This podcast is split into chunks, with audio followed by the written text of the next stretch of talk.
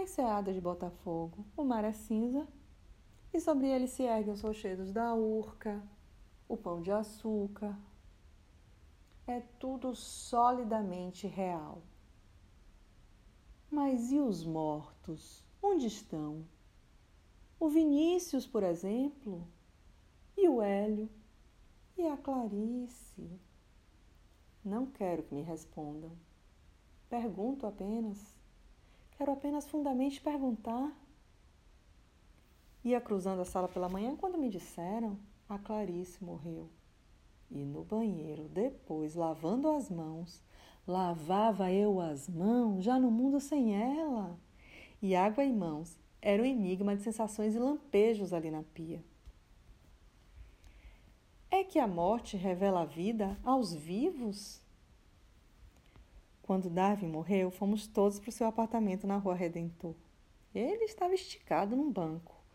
Enquanto eu via pela janela sobre a praia um helicóptero a zumbir na atmosfera iluminada longe. Teresa, Guguta, Zueni estavam todos ali e o bairro funcionava. A cidade funcionava aquela manhã como em todas as manhãs. Não era realidade demais para alguém deixar assim para sempre? A caminho do cemitério, me lembro, havia uma casa espantosamente ocre, recém-pintada. Até hoje me pergunto: que há de espantoso numa casa ocre recém-pintada?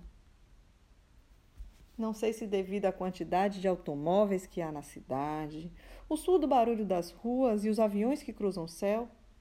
O certo é que subitamente me pergunto por eles. Onde estão? Onde estou? O mundo é real demais para alguém pensar que se trata de um sonho. Essa foi Manuela Coelho dizendo Onde estão? Poema de Ferreira Goulart e esse é o Quarentena com Poema número 178.